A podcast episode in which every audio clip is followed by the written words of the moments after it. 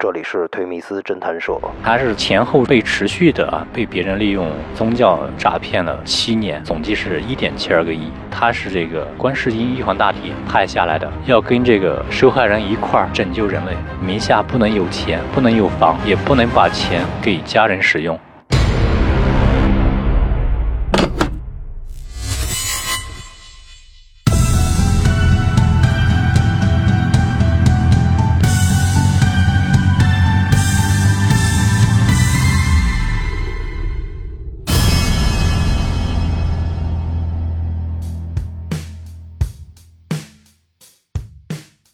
欢迎来到推迷思侦探社，我是主持人老乔。今天呢，特别有幸邀请到了倍儿美电台的主播，叫太阳。太阳，来，您欢迎介绍。大家好，我是倍儿美电台的太阳，很开心本期做客推迷思侦探社，嗯、跟董哥、老乔还有咱们的嘉宾一起聊聊案件的故事。哎，说到嘉宾，今天咱们邀请到民警安哥。大家好，我是小安，之前是在派出所治安支队，现在是转行做律师。呃，因为我知道您在派出所的这一段时间里面，呃，办过很多像网络诈骗或者信息诈骗的。那时候的诈骗的环境和现在我们比较熟悉的这种网络诈骗有什么区别吗？最先那会儿的话，诈骗这块儿主要还是以电信诈骗为主，但是现在的话，网络这一块儿的诈骗更多一些，而且现在的诈骗，它有一个前期的那么一个经营的过程，所以说容易让这个受害者呀，在前期是深信啊没有被骗，甚至说有的时候被骗了之后，自己还认为是没有被骗的。它的整整体的安排这块还是更更深更复杂哈，所以这样受害者就更容易被骗了，而且金额也会大得多。您接到过诈骗电话吗？比如说假装自己是公安系统的。我接到过，但不是冒充公安，是我快离职的时候，大概是一五年左右的时候，那会儿有一招就是冒充领导嘛，说你是那小安吧，说到我办公室来一趟嘛。我一听他说话，就是明显的是东南沿海一带的口音嘛，明显就是骗子。而且当然我也是做这行的，就很清楚。但是我刻意的就是装装傻嘛，我说知道呀。他说过两天联系我，我就给他存了一个号码，然后打算过两天好好的就是捉弄一下他吧。但后来没打，您本来设想的这个捉弄的桥段是什么样子的？就先听他的呗，说都办好了，到最后再骂他一顿。其实我倒觉得这个电信诈骗呢，主要还是利用的这是人们的善良。第二呢，就是对这个司法程序不了解。你说包括冻结呀，包括违法，你真违法了吗？真有可能去涉及洗钱吗？这些都没有，这些都是虚假的。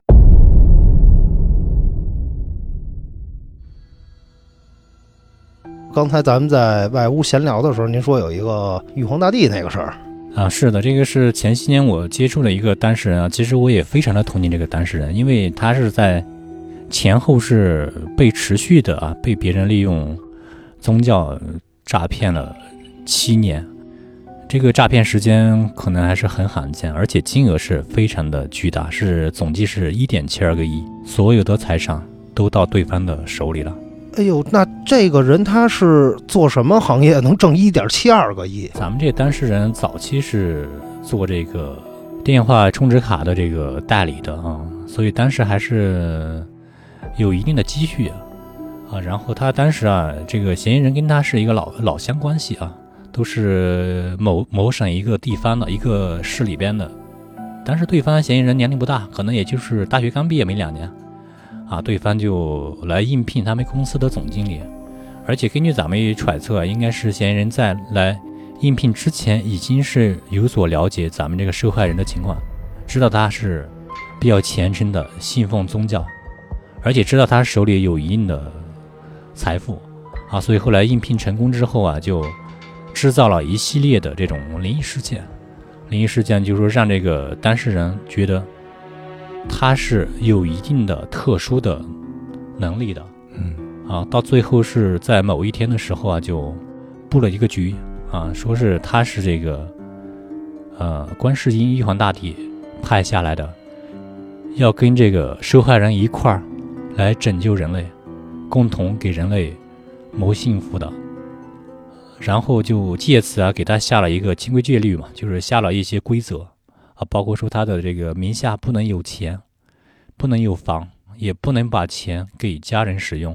那如果使用了，如果他破戒了，会怎么着呢？将影响人类，而不是说专门受害人一个人会受到一定的惩罚。那这受害人还是对人类有这个责任心，是一个善良的人，是很善良的一个人，对，所以我还是从我内心非常的同情他。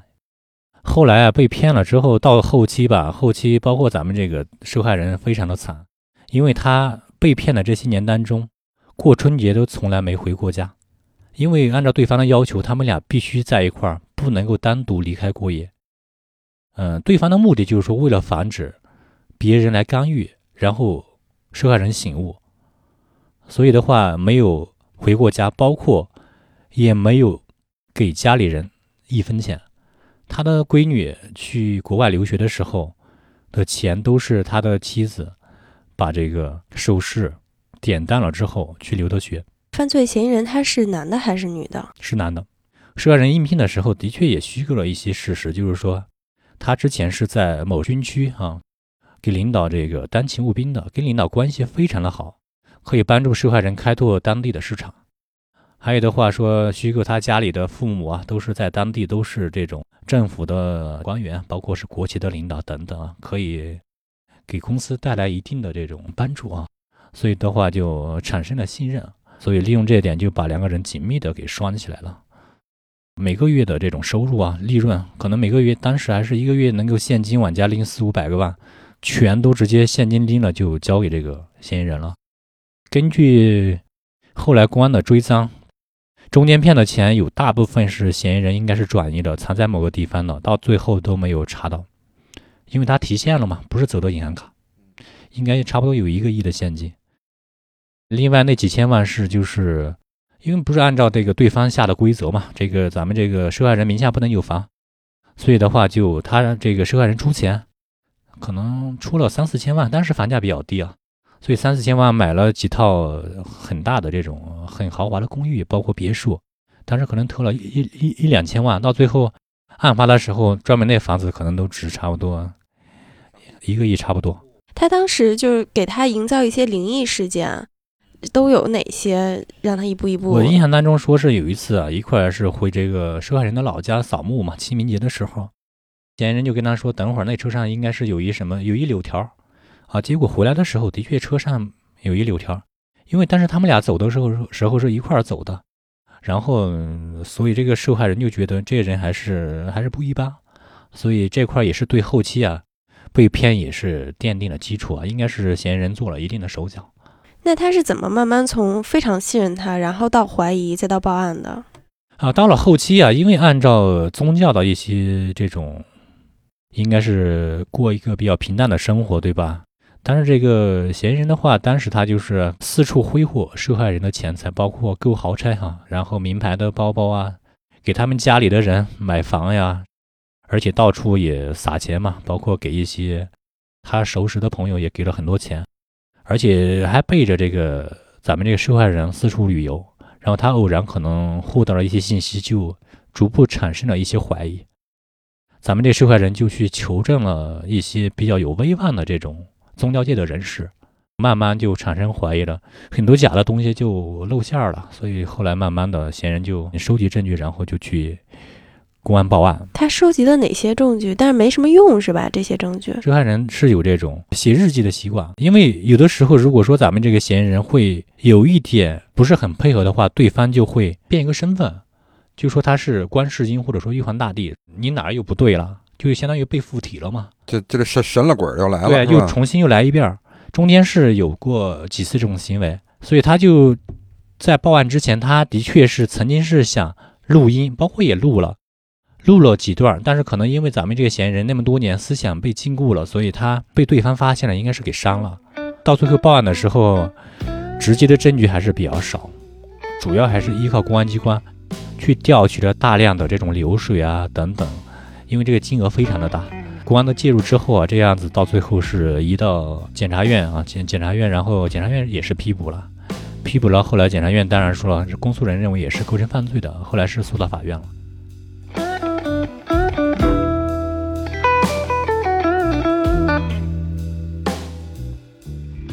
哦、这个案子到最后就是结果还是比较遗憾啊，所以我为什么刚才说非常同情这受害人啊？他这么多年其实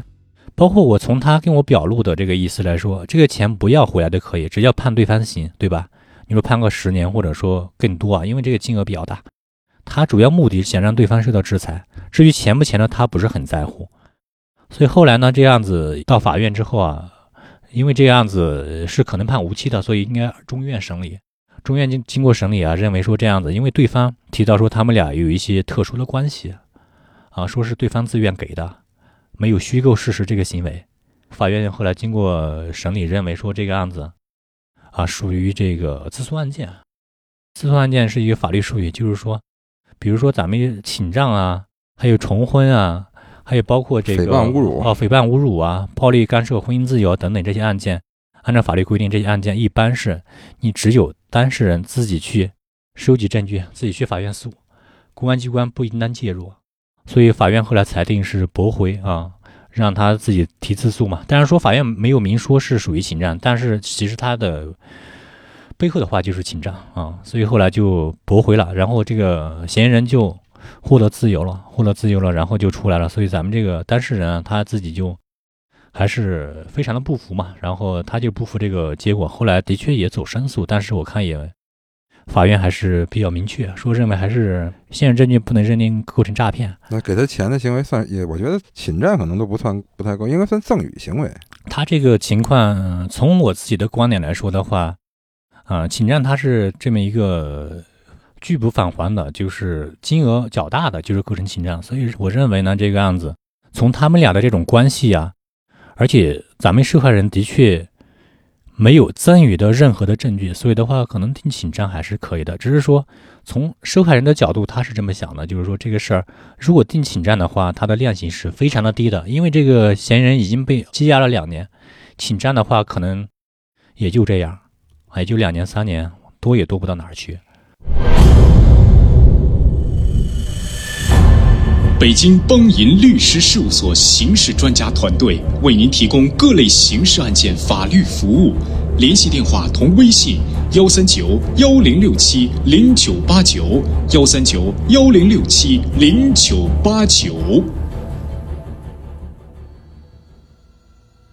就刚才聊到呃日记证据那一块儿，我还挺好奇。就呃，我之前也采访过一个律师，是不是比如说我关键谈话的时候，跟钱财有关的关键谈话，我可以录音？这个录音现在是不是能作为一个有效证据呢？嗯，录音也是一个证据之一。当然说了，录音最好是录音的时候，如果有条件的话，如果有视频的话更好一些。因为录音的话，你涉及到对方的身份的问题。对吧？你怎么把这个录音跟他个人给他结合在一起？录音的时候提一下对方的名字，对方如果应承，如果最好是对方主动说，嗯，而且有的话是最好是让他自己表述。如果咱们搬着说的话，可能对方到最后不认可的话，也还是存在一些问题。就录录音在民事案件当中，你如果不告知对方你在录音的情况下，你自己录的，那法院不采信。我听说现在是有那个法律有更新嘛，就是咱们一 v 一之间的录音是可以采信的。嗯，呃，因为就相当于是说，呃，我们两个人是公开的谈话，哪怕我涉及到侵犯侵犯对方的权益嘛，对吧？哈，对，所以可以采信的，现在是吗？就是一 v 一是可以采信的，但如果是比如说我跟董哥咱俩聊天，但是。呃，老乔在旁边偷录，第三人就不行了。第三人偷录，对他很这块是涉及到侵权了啊，所以法院有可能不采信，直接就不当证据来使用了，存在这种风险。就像我们为什么老做音频不做视频，是吧？你说这话是我，不是我说的，你先证明说话的人是我。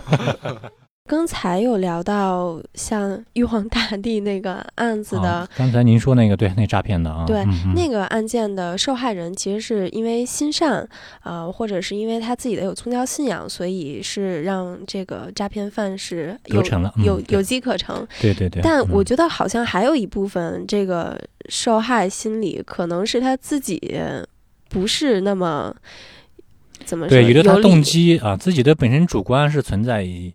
一些准备啊，从事一些涉及到违法边界的那么一些行为，啊，这个时候啊，这个犯罪嫌疑人他就利用你的这种心理，对吧？有机可乘啊啊，来来设计陷阱，让你跳进坑里之后啊，因为你本身就存在这种不法的动机嘛，上当受骗之后呀，往往很难说选择走报警去追究对方的责任。所以呢，这样的话就又陷入了一个恶性循环，对方就会有恃无恐的继续这种行为，而且对方这种风险和收益是明显的不匹配。包括现在逐渐比较蔓延、比较流行的一个呃犯罪的手法，就是所谓的套路嫖哈。它就是大概的这种套路是这样，它就是在网络上进行推广，然后让你。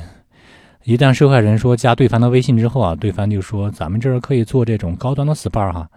然后进行一些比较隐晦的这种引引诱，就是说他们那儿可以提供这个有偿的这种性服务啊、色情服务等等哈。再根据你所处的位置啊，让你去到附近的这种实体店啊进行进一步的接洽啊。你到现实体店之后，因为他们之间都会有沟通嘛